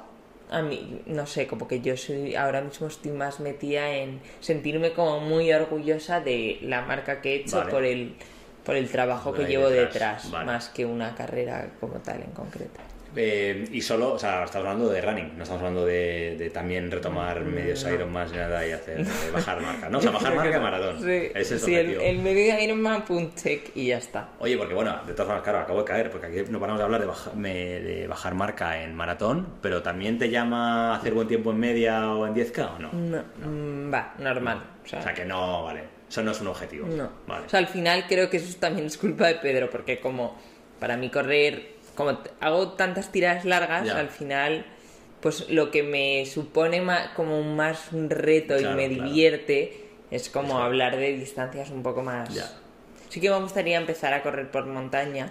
Eso te voy a contar, porque Sí. además Pedro corre mucho por montaña, Sí. ¿no? Yo creo. Y ahí, ahí Sí, sí que tienes tiradas largas, largas, si quieres. ¿eh? Y sí, eh, y la verdad es que me, me parece brutal. A veces eh, en Vaqueira, cuando vamos en Navidades, pues sí, corremos por la montaña y, bueno, sin tener ni idea. Y sí que he hecho alguna carrera de montaña. Y Ah, sí, has parece- hecho. Sí, en- en- también en el Valle de Arán. Eh, hay una en julio que se llama el Trail de Molieres Sí. y lo hice, sí, lo hice un distancia es? Hay varias, eh, creo que era 14, 20 y y ciento algo, algo así. No, hiciste haciendo algo, claro. No, yo fui a los 14 y me pareció, vamos, durísimo. Nunca había corrido. Claro. Fue- Solo fui a eso y... ¿Porque es por caminos o es en plan Sí, por es- carretera, algo más que es montaña? No, es eh, caminos, caminos, caminos. Ya. Y, mucho desnivel en tan pocos kilómetros. Claro. Pero me pareció brutal. O sea, brutal. Y te moló la experiencia. Sí. O sea, hay que... O sea, es súper técnico al Ya, final, ya. ¿no? Nada que ver lo- mm, con lo que yo hago, pero... Pero me encantó. Es que es un mundo, sí, yo creo que yo también estoy ahora bastante empezando a investigar y me apunto alguna aquí en Guadarrama y demás y yo no sabía que había tantas, con tanto desnivel, como tan distintas de tanta distancia, es decir, para el chalao, bueno, chalao no, pero con el que quiere hacer 100 kilómetros lo hay, pero el que quiere hacer 14 también puede, ¿sabes? Ya, sí, Y me sí. parece que es, y, y tiene que ser muy guay el, el- la experiencia de ir montaña, Sí, eh, sí, entre naturaleza árboles, naturaleza, casi solo, ¿no? Porque supongo que son como... Sí, sí, sí, que al final es como mucho más aventura. Sí, total, total. Que igual... Que el asfalto está bien, pero es verdad que, bueno, a mí no me cansa de momento, No, pero es verdad cero. que... A mí cero, Ya. la verdad, ¿eh? Mm. O sea, es por probar una cosa y sobre todo porque como tengo lo de la lesión, Claro. ahí, no sé, creo Ya. que eso es menos lesivo, pero bueno. Bueno, pues no sé, pues todo, todo es probar. Todo es Vale, probar. fenomenal. Eh, te iba a preguntar, eh, un hito en carrera del que estés más orgulloso, pero entiendo, orgullosa, perdón. entiendo Diría que Copenhague. Copenhague, ¿no? O sea, la primera, aunque sea... Aunque sea peor, Peor que la- sí, que la porque al final fue como una carrera perfectamente Ya. ejecutada, eh, donde disfruté un montón, donde lo hice con mucha cabeza y, y sobre todo una sorpresa para mí, Claro, ¿sabes? claro, Como claro, sí, al sí. final estuve muy orgullosa porque dije, es que no me lo puedo creer que yo haya corrido a Ya, ritmo, ya, que no tenía ni idea que iba a ser. Ya. Hombre, y luego no sé si mentalmente antes hablabas de tu primera experiencia en la media maratón con tu padre, lo, lo dura que fue a nivel, no sé si eso lo tendrías como recuerdo, entonces sí, pensar que de eso pasar una en la que encima es el doble y disfrutas es como Total, sí, sí, magia, no, ¿no? no, es... Claro, y ahí en la primera media dije, uff, qué poco en forma estoy, qué error, más que estar contenta, estaba como avergonzada. Sí. Vale, fenomenal. Eh, ¿Te ha enseñado algo el running sobre ti misma que creas que puedas aplicar a tu vida personal y profesional? Pues creo que, o sea, soy súper disciplinada con el running, o sea, no me salto un entreno, pero vamos, Nada. imposible. O sea, tiene que pasar algo muy...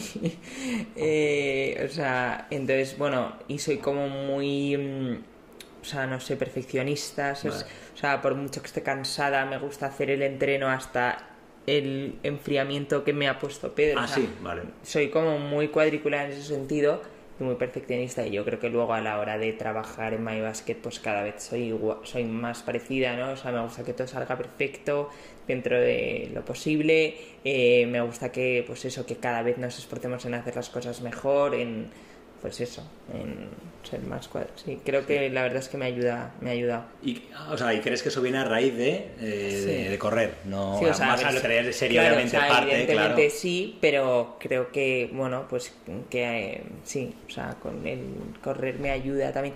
Luego también a tener como una rutina, ¿no? Me encanta como tener una rutina eh, muy sana, muy equilibrada durante la semana. Levantarme todos los días entre, pues muy pronto, hacer mi deporte, sentirme súper realizada.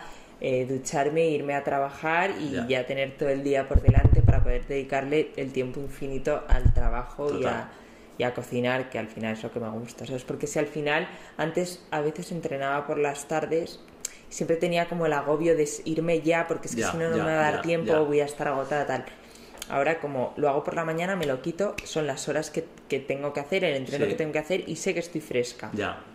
Y el, y el día empieza, es decir, no está en mitad de nada. Es, Justo. y a partir de ahí ya es como si tú un día puedes levantarte a las 6 y hacerlo, o levantarte a las 8, eh, Sí. pero que haya el ejercicio Total, hecho. Que no hay excusas. Sí, sí, total. Antes, pues sí, se te complica.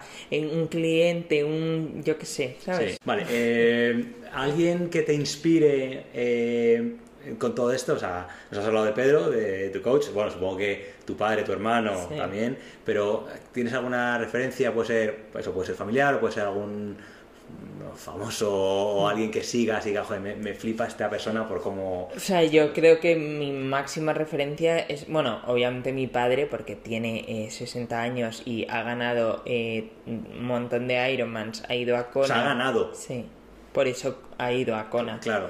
Eh, Como que es que no hemos tocado ese tema, porque bueno, aquí la entrevistada eres tú, obviamente, pero eso también es un tema que tiene mucho juego. O sea, tu padre ha ganado eh, Eh, Ironman sí, en su Ironman. categoría de edad, Justo. entiendo, claro. Y luego, bueno, pues eso, ha ido a Kona, que con la edad que tiene, eh, tiene un meritazo, bueno, que Sí, es jovencísimo, pero digo que al final que se cuesta más. También él eh, es piloto, con lo cual es más complicado por los cambios de horario, Claro, los claro. entrenos y tal. Eh, y luego también, mm, bueno, ahora está muy metido en el triatlón de invierno, entonces, bueno, pues eso que, ta- que también me alucina, ¿no? Ya, pues ya, que ya, con ya. 60 años sigas eh, cada vez encontrando un deporte diferente. ¿Cuál es el triatlón de invierno? pues es eh, correr, em, no, eh, ¿Esquí de es- eh, no, esquí de fondo, Ah, eso. en montaña, o sea, bici de montaña y luego hay unos que son como con un ar- arco, ¿Vale? Otros Con hay- tiro, ¿no? O sea, sí, es que con- yo recuerdo Juegos Olímpicos como de invierno. y arco, como- sí, no sé. Ah, pero es arco, de, con flechas. que sí. Es que luego hay un deporte, el típico deporte que ponen en los Juegos Olímpicos de invierno, que es como un duatlón o algo así, que es esquí de fondo y luego llevan con una escopeta y disparan, pero no sé si... Pero esos mm. son dos, ¿sabes? Ah, sí, bueno, el caso es Vale, que... pero que hay un triatlón de invierno, no tenía ni idea, la verdad. de... Sí, él lo hace, es esquí de fondo. Bueno, también hay con ciclismo y con, bueno, con raquetas. Hay como diferentes Vale, modalidades. vale, vale, también hay con raquetas. ¿no? Sí. El caso es que, bueno, eso será genial. Pero bueno, también eh, una referencia como que, que me impacta es mi hermano. O sea, al final es una persona que se le da muy bien, que más o menos com- lo compatibiliza con una vida normal, evidentemente. Profesional y. Sí, o sea, no... ¿Es, no- más, ¿Es más joven? o es más mayor, sí. Eh, tres años más mayor que yo. Pero bueno, que obviamente sí, no es un fiestero eh, que está todos los días saliendo, Sí. pero que lleva una vida normal de, pues tiene sus comidas de trabajo, sus planes con amigos, sus eh, copas, sus vinos, sus etcétera. Sí. Y, y, bueno, pues consigue unos resultados y es súper sacrificado, se mete horas, eh, muchísimas horas, también ha ganado muchos Ironmans, ha ido a Kona dos veces, Joder. tiene una maratón en menos de dos horas y media. O sea, una auténtica bestia. Ya, claro, bueno, ahí eso era un poco lo que se me olvidaba antes, que no, no era capaz de decirte, con el tema de tener los deberes hechos empezando por la mañana, también el tener una rutina así sana luego te permite pues afrontar tu vida, tus compromisos sociales y tal de otra forma, ¿no? Es decir, en plan de, bueno, pues ya puedo salir, tomarme mis cervecitas, sí. mi, bueno, tú que tendrás, bueno, que tienes eventos y que demás, o ahora estás eh, con mucha boda y muchas cosas, al final, pues no tener como, no tener esa losa mental de, "Uf, llevo una Claro, racha que no paro de tal, que sí, llevarás una racha, pero por otro lado, Ya, al menos eh, claro, lo compenso con otro Sí, lado, no, yo muchas veces cuando tengo mucho. entrenos tan largos y tal, lo que hago como premio es organizarme una buena comida en un sitio Sí, sí. o planear un menú para cocinar en casa brutal Claro. eh, o comprarme unos vinos buenos y Sí, sí. tal. Ya, es un poco- O sea, yo también lo enfoco así, un o lo enfoco hace mucho tiempo. O sea, a mí me. O sea, luego es verdad que engancha y tienes objetivos y quieres mejorar y, y tiene esa parte de mejora, eh, estar más eh, des- desestresante, mental y demás, pero sobre todo el, oye, hago esto porque luego quiero poder hacer lo que Claro. a mí me gusta, que un día tomarme dos cervezas, eh, Sí, una total. cena espectacular Claro, sí, y no sí. estar diciendo, uff, es que aquí no sé qué. Claro, tal". no, no, total, yo eso... Sabes que al final yo en, en MyBasket tengo que probar muchísimas cosas, paso todo el día rodeada de comida, que al final Ya. pues es... Bueno, claro, es que Sí. tú al final Es que necesito... volviendo a sí sí a lo de que eh, por la tarde si encima o sea, que tú no entrenas por la tarde si al final tienes un horario tan eh, tan poco estructurado con tema de comidas y demás es que Mm. Es es, muy difícil sí, meter tu entreno a las 5 cuando quizás has comido dos uvas hasta las 4 Tal cual, sí. ya. Qué guay, qué guay, qué guay. Vale, entonces, las referencias está clarísima. O sea, todo es familiar, todo queda está en casa. Sí, lo pero, siento, pero no, no, no, no, nada. oye, no, me parece súper lícito. Pues yo- lo que pasa es que hay gente que en casa tiene esto más cercano y hay gente que dice, no, yo lo que me gusta son, sigo cuatro youtubers que me empollo esto y esto. Ya te digo, a mí, esta Corny que te hablaba antes es como mi nueva sensei, bueno, de momento, y nada, y, y me parece súper buena respuesta. Luego, eh, ¿eres muy friki de las zapatillas? Sí, Sí, súper, vale, vale. súper. Entonces háblame Las- un poco de tus vale, zapatillas, Pues las Alpha Fly uno, porque las Sí. dos me parecen que no tienen nada que ver. Vale. Bueno, de hecho, yo ten- tengo como cinco o seis pares de unos y mm, como ya las tengo un poco desgastadas, Sí. para Rotterdam no las encontraba en ningún lado en mi, ta- en mi talla. Me, o sea, me he recorrido, o sea, todo para encontrar Ah, sí. y ahora las tengo guardadas, o sea, solo corrí Rotterdam y no las vuelvo a tocar hasta la siguiente maratón. Ah, ¿En serio? Porque- Porque... series no haces con las eh, Alpha Fly o con, Sí. bueno, con las otras que tienes. Claro, digamos, con las antiguas, pero no las, las últimas que he comprado, Vale. que solo corrí Rotterdam con Vale. ellas. No quiero gastarles para nada más porque, o sea, me parecen las mejores zapatillas sin duda. Es que las dos no tienen nada que ver. ¿Van por la 2 o por la 3? Alpha Fly. Yo tengo la, la dos. Vale, no sé, es que no sé, justo hay unas ahora que no sé si acaban, pero no sé, es que quizá... Vale. Eh, y entonces, es, usas las Alpha Fly para tirar Para todo, o sea, todo, sea lo que sea, ir a la vale. compra. Ah, sí. Es que no me Vale. las quito, o sea, para Vale, nada. vale, vale. Eh, cualquier, o sea, si tengo una tirada tranquila, si tengo Vale. 10k, o si tengo series, por montaña, prácticamente. todo. Todo. Vale, vale, no, pues que hay, bueno, claro. que hay gente que dice pues sí, que, que son muy ritmos por lesivas. debajo de no, No. sé qué. Ya. eh, no- o sea, gente que dice que es muy lesiva, yo creo no, que mira es- a ver si va a ser eso lo que tienes. No, No, no creo. Eh, o sea, hay mucha gente que, pues eso, que dice que no son para el día a día, Ya. que tal, pero bueno, yo creo que es- depende de cada uno, ¿no? Total. Hay gente que dice que las Alpha Fly 2, yo he escuchado que mucha gente decía que las Alpha Fly 2 no son tan reactivas, tal, y yo indagué y le pregun- pregunté en una tienda que son muy, muy pro Alpha Fly, tal, me dijeron, las Alpha Fly 2, si las una te han ido bien, las dos te van a ir aún mejor. Ya. A mí no me van bien. Ya, o sea, ya. que no digo que me vayan mal, pero que no me parecen como las uno, que es que me parece hasta. Que, que vas flotando, o sea, vas ¿no? flotando. ¿Tú las has probado? No, no es broma, no es broma, no es broma. O sea, me parece que todo el mundo debería correr con No, ella. no, total, total. Eh, yo estoy poco a poco, sobre todo a raíz de estas conversaciones, cada vez adentrándome más en mundos que yo hasta ahora, yo decía, era un poco rudimentario, ¿sabes? En plan, pues yo tenía unas Nike Pegasus, que están muy bien, que las tengo, pero, ¿sabes? Y ahora la gente me dice, pero tío, usa de carbono, porque es que, o sea, eh, vas a mejorar un huevo, no sé, no sé cuánto, te cansas menos. O sea, ¿sabes? creo Todos que, son beneficios, creo que de ¿sabes? verdad es fundamental. Sí, sí, pero yo soy un poco rollo como en plan de Ya. antimodernidad. ¿sabes? En plan cromañón, efectivamente. No, no, no. Pero que creo que. No, entonces no, pero tenía curiosidad por el tema de. pues, bueno, eso, al final te pones a leer blogs y todo tipo de cosas y la gente dice, no, para ritmos por encima de 4.30 no tiene sentido. Supongo que también si eres un mega pro y tu pisada tal, pero para gente popular. Todo lo que te ayude a mejorar, te desgaste menos y te canse menos. Pues, Total, ¿por qué yo no? creo que al final- Total. Pues oye, pues las, las probaré. Tienes que probaré. probarlas, Sí, ¿no? la. Las uno, la que ya nos Las hacen. uno.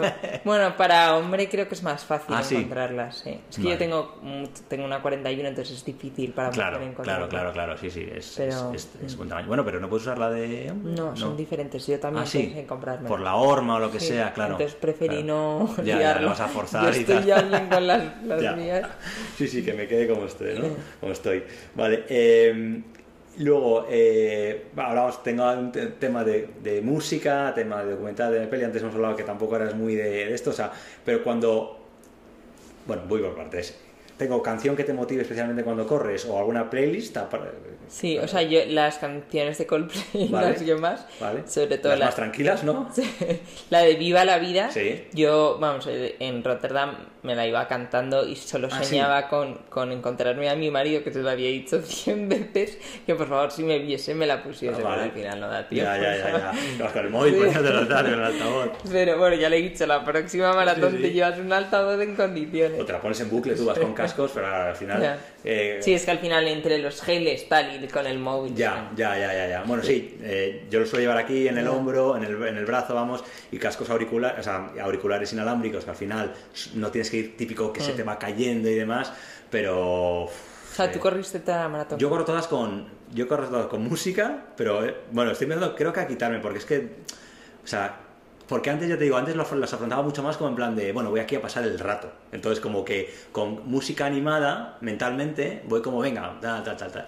Pero esta vez que iba como más intentando conseguir unos ritmos y no sé qué, eh, creo que me, me ha despistado un poco en general. Luego iba con el móvil aquí, me ha generado un roce tremendo por el sudor, la Y sal te- y se te carga y también. se va cargando. eh, y entonces como que... Pero sí, yo... y- pero eso mejoraba porque la primera maratón, la segunda maratón que iba, iba con el móvil en la mano. Ya. Iba con la mano y con, o sea, todo el rato y cambiándomelo para beber agua. O sea, lo peor, lo peor. Entonces yo creo que sí, eh, a mí sí me gusta correr con, con música o escuchar podcast y demás, pero sí que creo que cada vez tiene menos sentido eh, ir con música todo un- tres horas y pico, ¿sabes? Sí, yo creo que para entrenar puede estar bien, pero el día de la maratón, no sé, a mí me gusta como ver un poco el ambiente, Total. estoy tan concentrada, el sonido de, tuc, tuc, tuc, de Sí. todas, de todas las pisadas, vives, bebes un poco, yo creo, del, del, del entusiasmo de la gente. Y luego es verdad que, por ejemplo, en Madrid o en Valencia, sobre todo, estas que son rock and roll, que medio batucadas y Ya. demás, ¿sabes? no escuchas muchas veces tal, No. porque está entre los aplausos de la gente y los ruidos, los tambores. ¿sabes? Pero bueno, pero vale, está guay.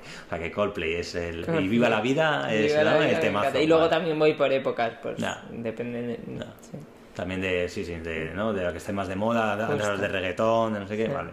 Eh, y luego, hablabas antes, pero que aquí esto, no sé si tenías alguna, un- algún- alguna película, documental que hayas visto en Netflix del tema o que Pues te el documental de Kipchoge, la verdad es que me, me llamó mucho la atención porque, bueno, al final ves cómo viven en el campamento, como con unas con todo muy básico, eh, una vida como muy básica, una alimentación súper sencilla. En Kenia esto, ¿no? Sí, justo en Kenia.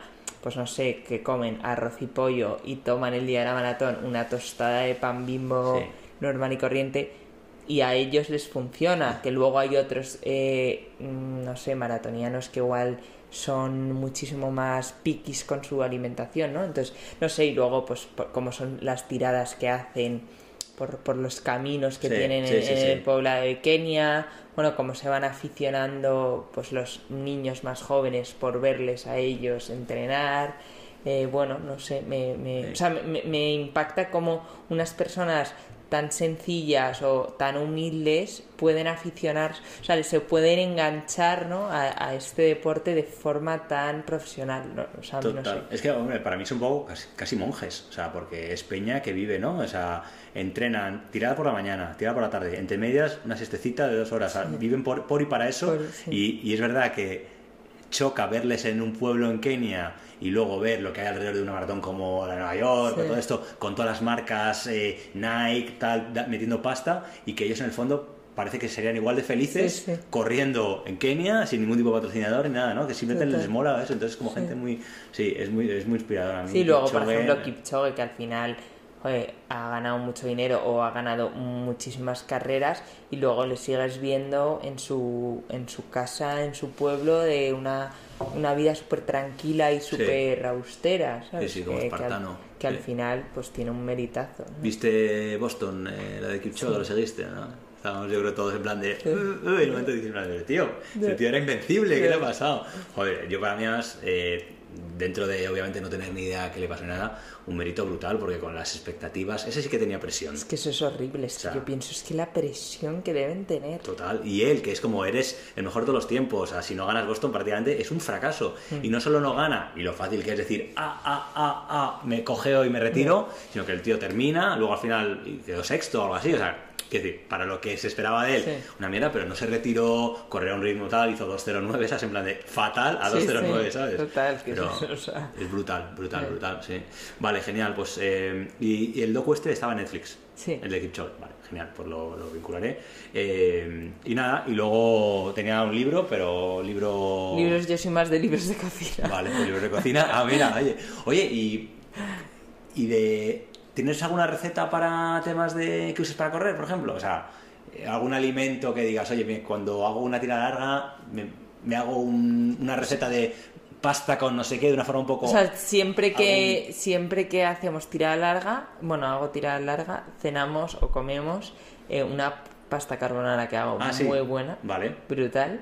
Eh, y luego siempre hacemos pasta carbonara y luego otra con, tipo fusilli o algo así con tomate tipo arrabiata, Vale. me encanta, qué bueno. Vale.